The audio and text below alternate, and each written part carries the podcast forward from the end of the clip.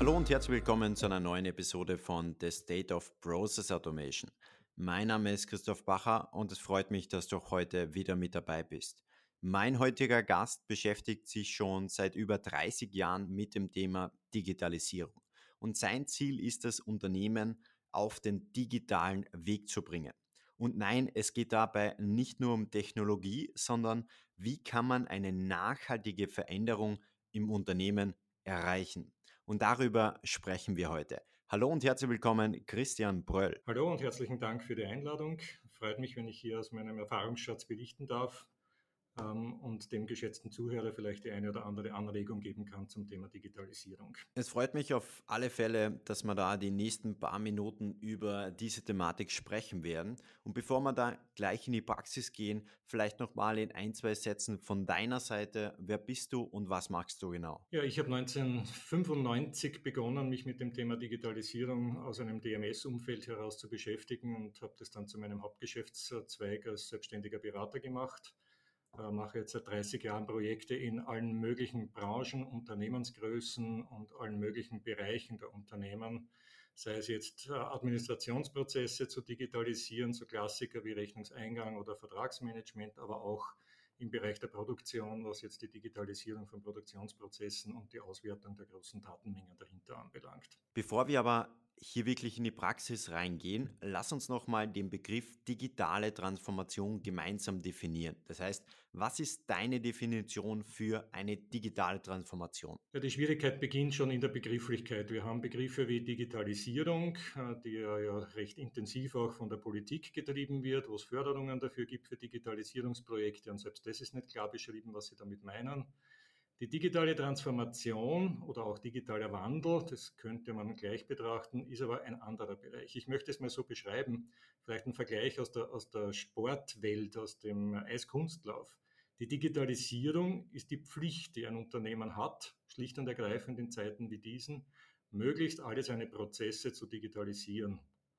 Die digitale Transformation ist dann die Kür, das heißt, ohne eine erfolgreich vollführte Pflicht habe ich keine Chance, über die Kür überhaupt zu einer Medaille zu kommen. Und diese digitale Transformation bedeutet schlicht und ergreifend aufgrund der Digitalisierung alle Möglichkeiten, die mir die Technologie bietet, auch äh, anzuwenden, um meine Märkte zu erweitern, weitere Kunden zu gewinnen, mein Produktportfolio anzupassen etc. Das heißt, die beiden Dinge sind keine Synonyme, sondern Digitalisierung ist den Ist-Bestand auf digitale Beine zu stellen und natürlich daraus äh, schon Vorteile zu lukrieren. Die digitale Transformation ist der Nutznießer dieser bereits durch die Digitalisierung zur Verfügung gestellten Elemente, um daraus neue Geschäftsmodelle oder Perfektionismus in seinem bestehenden Geschäftsmodell zu erreichen. Jetzt ist es ja so, dass die meisten Unternehmen definitiv schon langsam realisiert haben, dass sie etwas unternehmen müssen, dass das Thema Digitalisierung ganz, ganz weit oben auf der Agenda stehen sollte. Aber auf der anderen Seite stehen viele Unternehmen noch immer ganz am Anfang.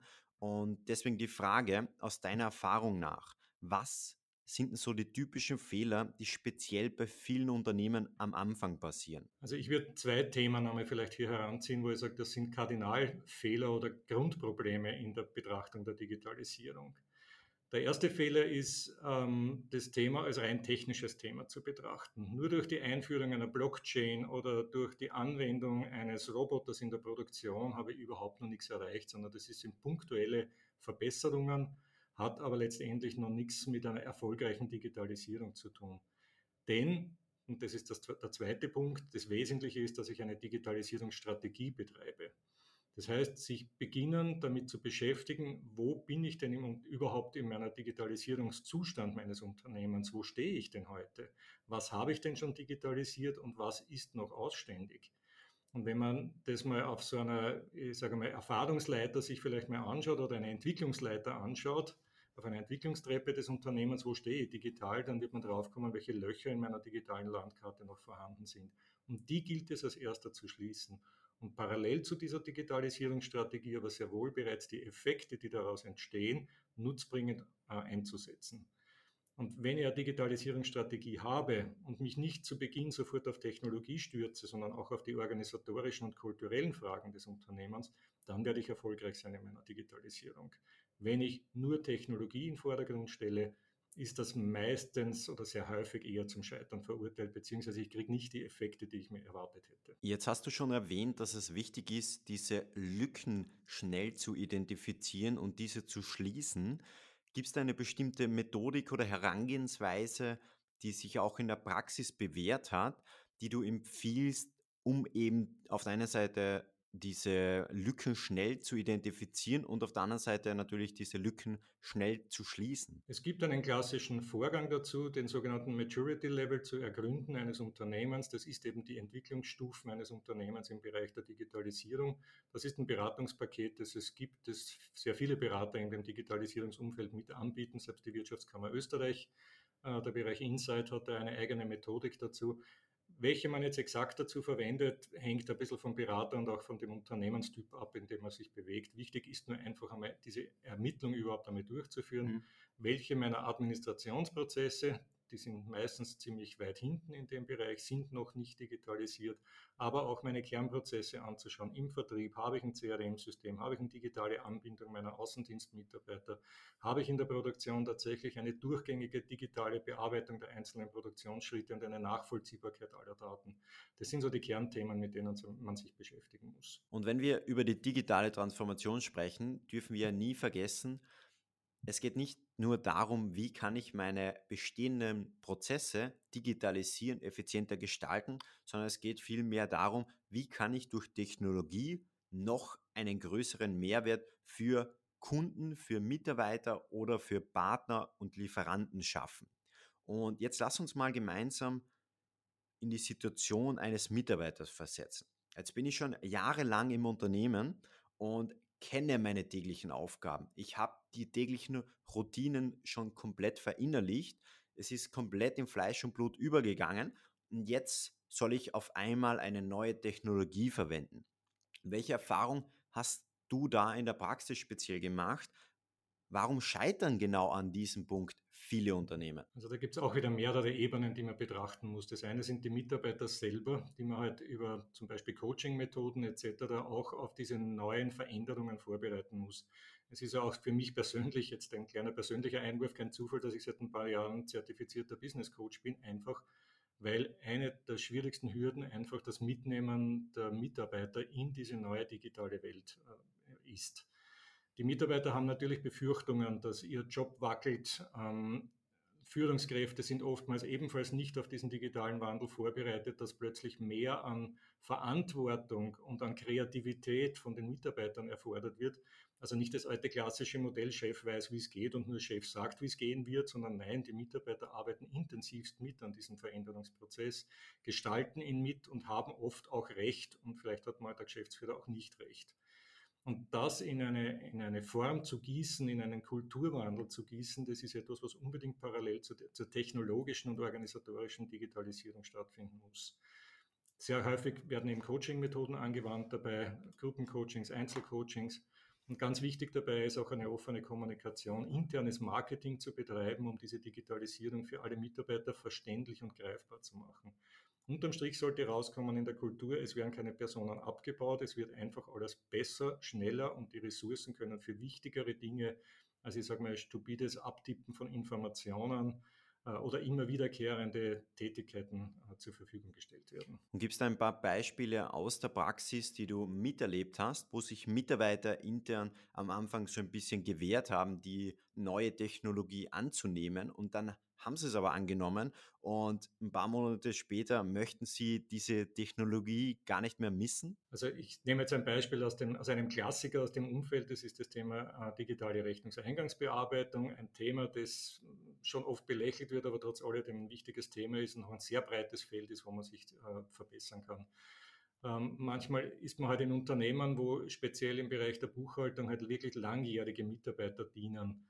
Ähm, und ich habe ein Praxisbeispiel, das ich immer wieder gerne erwähne, dass ich in einem Unternehmen war, wo eine äh, lang gediente Buchhalterin, die schon über 30 Jahre im Unternehmen war, bei den ersten Meetings oder den ersten, das erste Mal sehen, was auf sie zukommt, dass sie plötzlich kein Papier mehr in die Finger bekommt, dass sie keinen Stempel mehr auf die Rechnungen drücken kann, etc., nahezu in Schreikrämpfe ausgebrochen ist.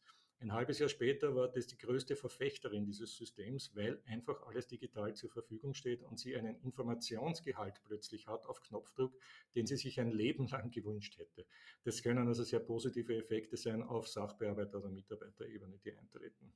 Lass uns da gemeinsam nochmal ein bisschen genauer drauf schauen. Du hast jetzt gerade beschrieben, wie es am Anfang bei dieser Person war und wie es dann am Ende war, dass sie eben sozusagen diese Technologie gar nicht mehr weggeben wollte. Und viel wichtiger wäre aber, was ist dazwischen passiert? Das heißt, gab es da einen konkreten Auslöser, wie es dazu gekommen ist, dass sie eben von ihrer Ausgangssituation abgewichen ist und offen war für die neue Technologie. Also in dem Fall war es tatsächlich die Schwierigkeit in dem Projekt, man muss dazu sagen, das ist schon einige Jahre her, dass diese Person einfach nicht in den äh, Informationsfluss für diese Umstellung rechtzeitig äh, involviert war.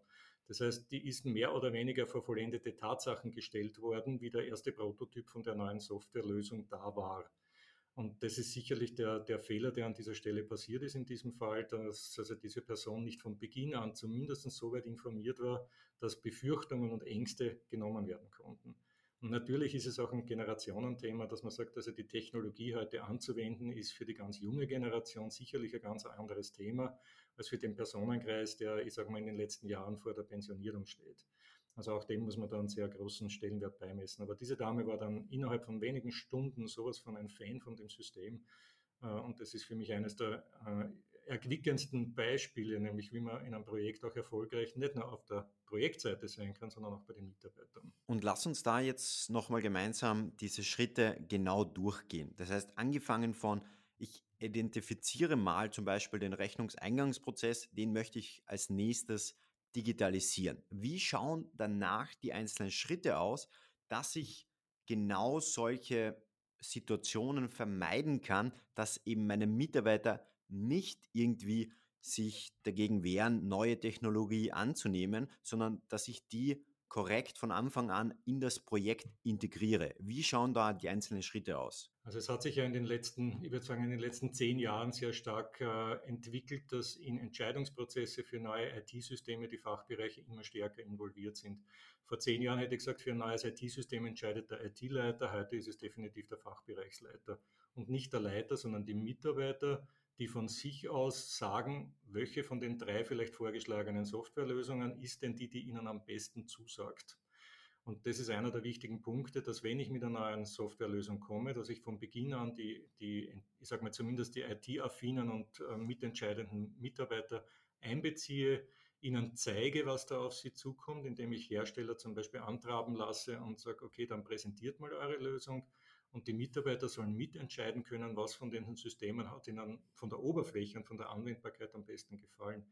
Früher war es eher die Technologie hat entschieden, welche Software die beste ist. Heute ist entscheidend die Oberfläche, die Funktionalitäten und die Leichtigkeit der Anwendung. Und wenn man das von Beginn an berücksichtigt in seiner Digitalisierungsstrategie für jeden einzelnen Punkt, den man angreifen will und zu Beginn die Fachanwender Anwender mit einbezieht, dann ist man auf einem richtigen Weg. Und die nächste Frage ist bewusst ein bisschen provokant ausgedrückt. Viele Unternehmen sehen ihren aktuellen Prozess, bleiben wir beim Rechnungseingangsprozess und denken, gut, ich muss da wirklich was digitalisieren und ich nehme einfach meinen aktuellen Prozess und digitalisiere ihn genauso, wie er ist. Macht das Sinn? Nein. Eine klare Antwort nein, denn das wäre schade, wenn man damit die Möglichkeiten, die die Digitalisierung mit sich bringt, einfach ignorieren würde.